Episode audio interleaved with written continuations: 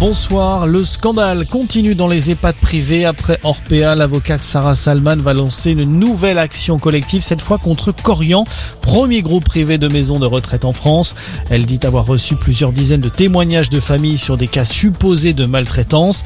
Des nouvelles révélations qui n'étonnent pas vraiment Sabrina Deliri, fondatrice du Cercle des proches en EHPAD. On n'est pas étonné puisque déjà, un, la maltraitance institutionnelle touche tout le secteur, qu'il soit privé, public ou associatif et en particulier ces grands groupes type euh, Corian, Orpea, Domusvie qui euh, dégagent des marges absolument hallucinantes sur le dos des résidents d'EHPAD.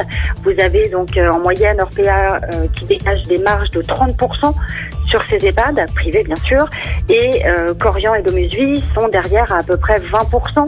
Donc c'est énorme. Nous, on n'est pas contre le lucratif, mais le lucratif comme ça jusqu'à la nausée, il faut que ça s'arrête. Donc on n'est pas étonné des plaintes qui sortent et ressortent aujourd'hui. Des propos recueillis par Boris Karlamov. Nordal Lelandais face aux parents de la petite Maëlys. Ils ont témoigné à la barre cet après-midi devant les assises de Grenoble. La mère de l'enfant est notamment revenue sur cette soirée de mariage où tout a basculé en août 2017 à Pont de Beauvoisin. Elle a ensuite raconté sa vie sans Maëlys, un véritable cauchemar avant de s'adresser directement à Nordal Lelandais. Baisse les yeux, tu n'as que ça à faire alors que le portrait de la fillette était installé dans la salle d'audience. Patrick Balkany de retour en prison, condamné pour fraude fiscale, l'ancien maire de Levallois a été incarcéré aujourd'hui à la maison d'arrêt de Fleury-Mérogis, conséquence de la révocation la semaine dernière de son bracelet électronique.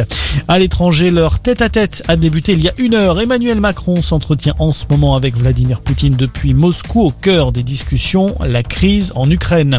Et puis les Jeux Olympiques d'hiver de Pékin et deux médailles de plus dans le camp français, l'argent à chaque fois pour Johan Claret en descente et Anaïs Chevalier-Boucher en biathlon. Voilà pour l'essentiel de l'actualité. Bonne soirée à tous.